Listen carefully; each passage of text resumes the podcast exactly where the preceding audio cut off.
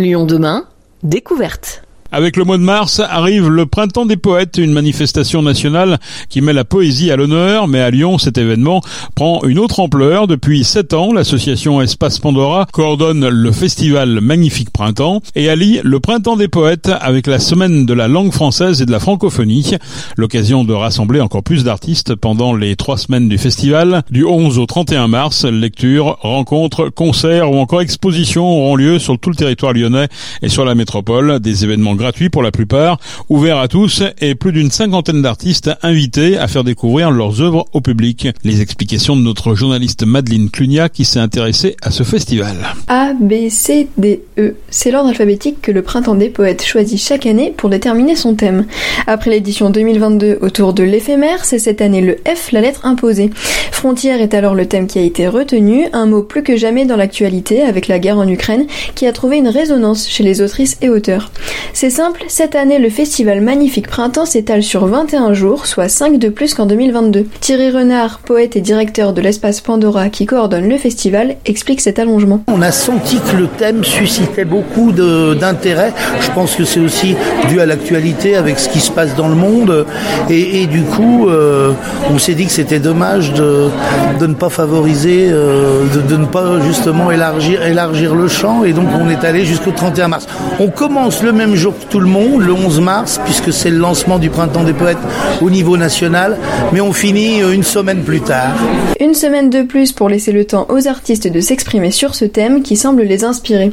Mais même si les frontières rappellent des sujets graves et actuels, Thierry Renard y voit d'autres interprétations. Bien sûr qu'il y a, on pense tout de suite au conflit, mais il y a aussi la question de, des, flux migratoires qui aujourd'hui se posent euh, quand même, euh, et pas seulement aujourd'hui, ça fait déjà un bon nombre d'années qu'elle se pose, mais en tout cas, elle revient en, force à chaque fois.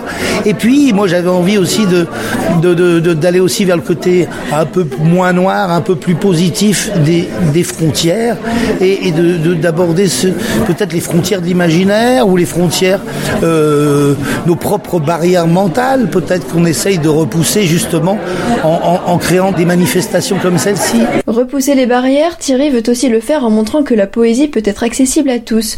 Pour cela, elle peut se mélanger à la musique, comme dans une étonnante soirée alliant l'électro de l'artiste Jvedran à la plume de la poétesse Agneta Folk, ou encore la littérature peut s'adapter aux horaires de chacun avec des apéros poétiques, nouveauté cette année, qui apportent les vers à la pause de midi pour ceux qui n'ont pas le temps le soir.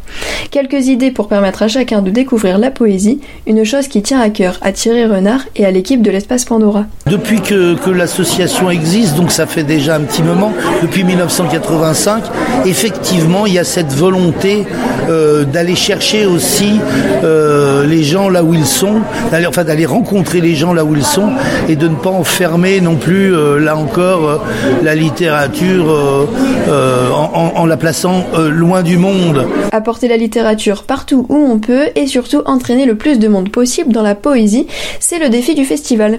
Alors les auteurs et autrices s'investissent et se rendront auprès d'élèves allant de la maternelle jusqu'à l'université. À Villefranche-sur-Saône, il s'agira d'inventer le plus grand poème du monde avec quatre écoles primaires et un collège, et le festival s'invitera dans des lieux inattendus, comme à l'hôpital ou encore, mais ce n'est pas encore organisé, dans les prisons.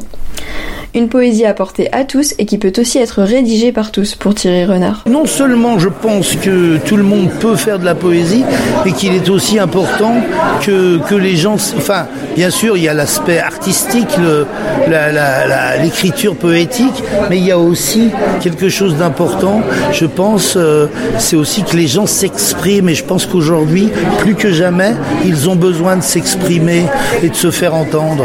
Dans cette veine, un concours appelé Partage ton poème est d'ores et déjà ouvert à toutes et à tous. Les textes sélectionnés seront publiés sur les réseaux sociaux de la ville de Lyon et de l'espace Pandora. Magnifique Printemps se diversifie et propose une grande offre d'événements, une programmation que salue Michel Ménaché, poète et écrivain français qui fera une lecture pendant le festival. Elle est très riche et très audacieuse parce que faire autant d'événements de poésie en une période aussi courte et qui est longue en même temps, parce qu'un mois de poésie c'est long, et eh bien cette audace, je trouve qu'elle est, elle est payante parce que la poésie à Lyon est très vivante. Je crois qu'il n'y a pas beaucoup de villes en France où il y a autant d'événements poétiques. La programmation du festival continue d'évoluer et de s'étoffer. D'ici au 11 mars, l'espace Pandora espère accroître le nombre d'événements. Ils seront tous à retrouver sur le site internet du Magnifique Printemps.